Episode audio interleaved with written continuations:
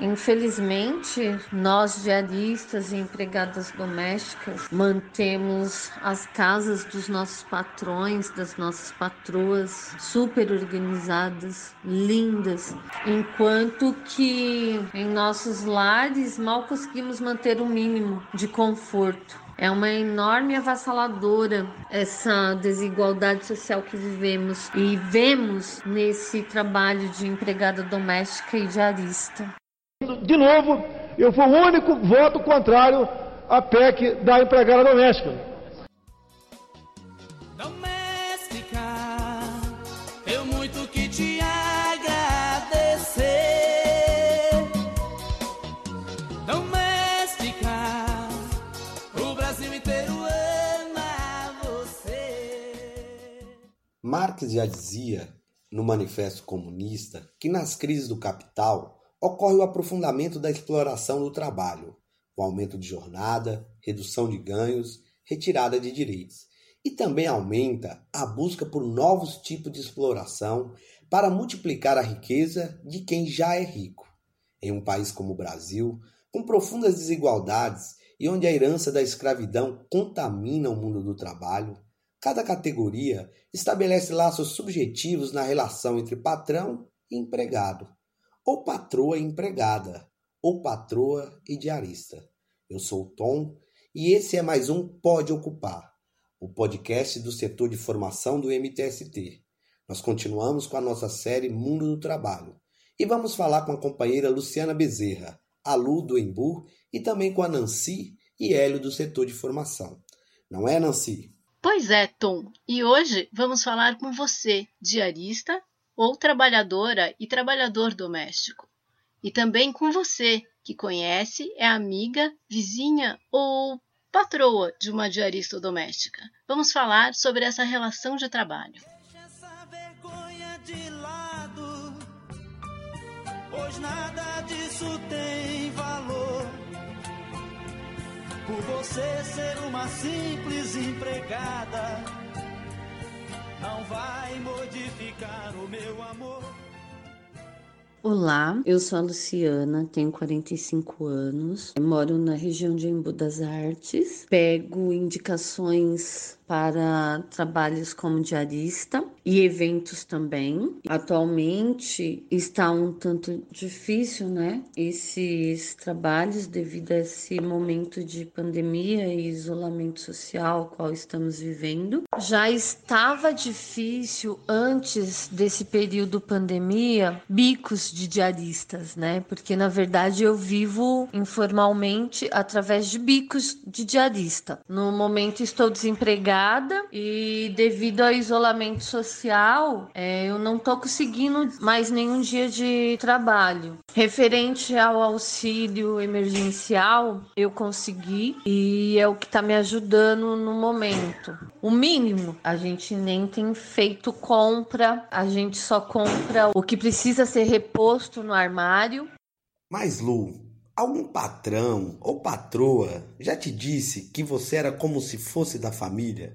Você já ouviu falar isso? Devido a trabalhar de diarista, eu não tenho muito tempo com as famílias das casas que eu trabalho. Eu nunca trabalhei com famílias que me fizesse sentir parte da família, né? Geralmente, os patrões, patroas que tratam empregadas como da família, que são bem raros, só somente são aquelas empregadas domésticas de muitos anos na família, né? Eu pude ouvir isso diretamente de uma patroa de um dos meus serviços, né, de diaristas, ela falando para mim de uma outra empregada da casa da mãe dela, que criou ela, depois ajudou a criar a filha dela, e essa empregada era como se fosse da família. E sua casa parece com a casa de seus patrões? E os seus filhos, eles estudam no mesmo tipo de escola que os filhos deles?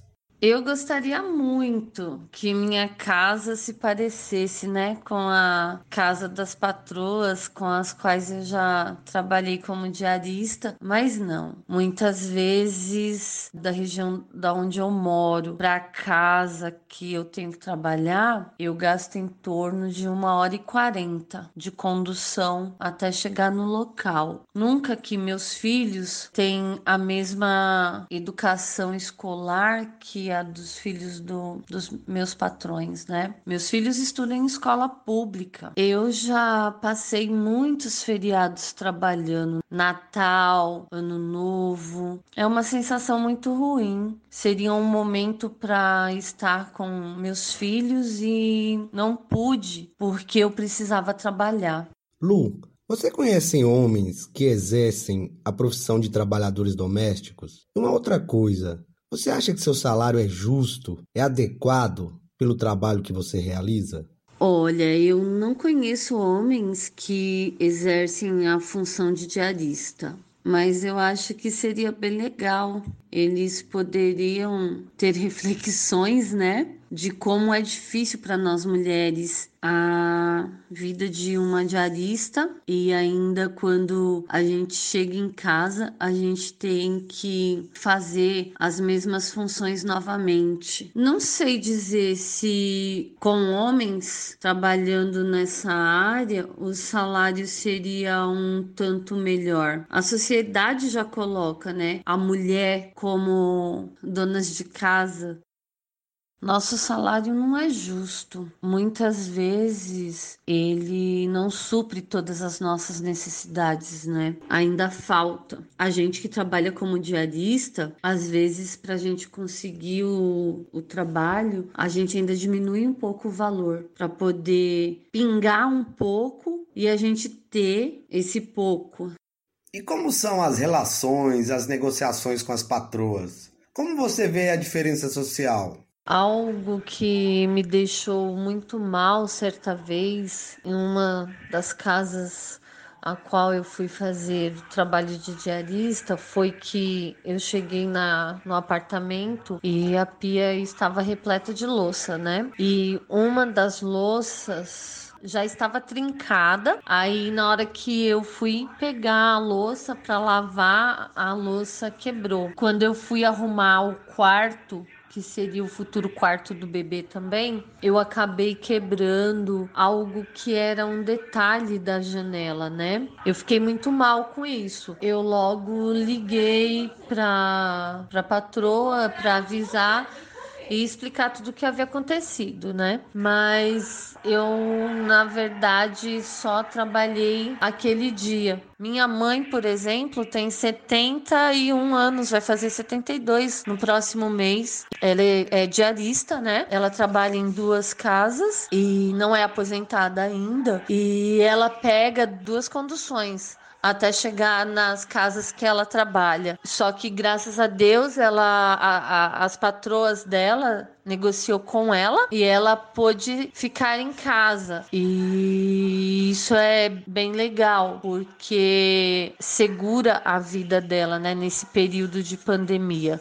Essa diferença social, ela é bem escancarada pra gente, né? Porque é muita diferença o bairro onde a gente mora para o bairro das nossas patroas. É muito diferente o tamanho da casa delas pro tamanho da no das nossas casas aqui nas, nas periferias onde a gente mora. É uma desigualdade social totalmente escancarada posso chorar e até ficar no choro, mas dessa casa eu só vou levar meu violão e o nosso cachorro.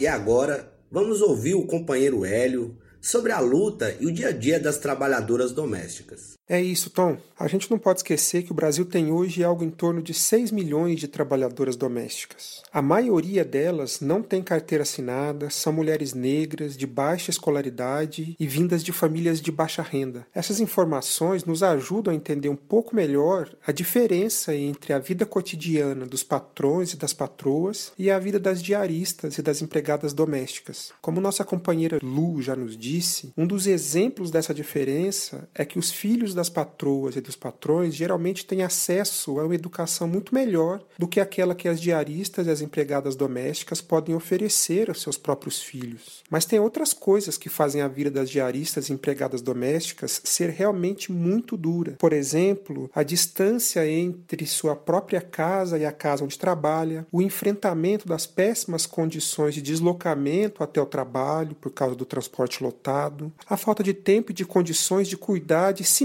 mesmas, das suas vontades, dos seus desejos de ter uma vida melhor. Esses desafios reunidos faz com que as diaristas e as empregadas tenham seu tempo roubado. Ter que enfrentar esse cotidiano é realmente uma enorme demonstração de força. E como nossa companheira Lu também destacou, a profissão de diarista e de empregada doméstica é quase que totalmente realizada por mulheres. Essa rotina de trabalho, mais uma vez, faz com que as mulheres tenham que sempre deixar para depois o cuidado consigo mesma e com a sua própria família. Tudo isso somado aos baixos salários e à completa ausência de direitos trabalhistas mostra um nível de precarização do trabalho doméstico. Como os direitos quase não existem e o pagamento pelo trabalho é muito baixo, as trabalhadoras são obrigadas, geralmente, a trabalhar em um maior número de casas. E aqui vale destacar um aspecto que me parece bastante importante, porque existe a falsa impressão de que trabalhar como diarista é uma forma de ter mais liberdade, porque a trabalhadora não precisa ficar presa na casa de uma só patroa ou de um só patrão. Algumas pessoas pensam que trabalhar em mais casas traz mais liberdade e até um salário maior, mas o que ainda é muito maior e mais cansativo é o regime de trabalho. Trabalhar em casas diferentes a cada dia significa começar o trabalho do zero todos os dias. Outra coisa que os patrões e patroas fazem questão de esconder com essa conversa de que trabalhar em mais casas significa ter mais liberdade é que o corpo das diaristas empregadas domésticas não é uma máquina. E com o corpo cansado de tanto trabalho, o pouco dinheiro a mais que se ganha, com o tempo, acaba sendo gasto com consultas médicas, exames e remédio para curar as dores causadas pelo excesso de trabalho. O resultado disso é que a liberdade vira cansaço e dores pelo corpo. E o dinheiro a mais vai embora e vira gastos com farmácia e outros serviços médicos. Isso mostra o ciclo de precarização e de sofrimento que marcam o dia a dia das diaristas e das empregadas domésticas. A gente nunca pode esquecer que o capitalismo é traiçoeiro. Ele vive tentando nos vender mais liberdade, mas no fim das contas acaba nos obrigando a trabalhar mais. A rotina árdua das diaristas é um exemplo evidente desse tipo de situação.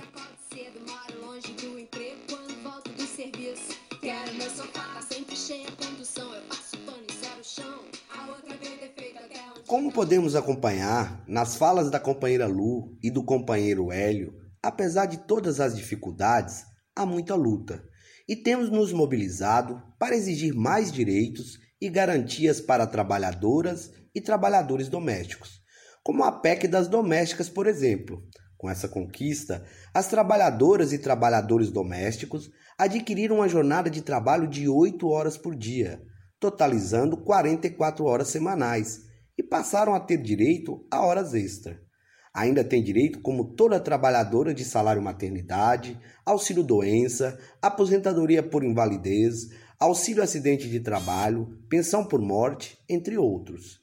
Nesse momento de pandemia, também entidades e movimentos de todo o Brasil têm se organizado para garantir o respeito à vida e à saúde das trabalhadoras domésticas e suas famílias. Gostaria de passar para os nossas companheiras e companheiros que a gente tem que seguir com fé na luta, sempre acreditando em um mundo melhor e que nossa luta ainda não acabou, ainda temos muito que fazer para melhorar as coisas ao nosso redor. É isso.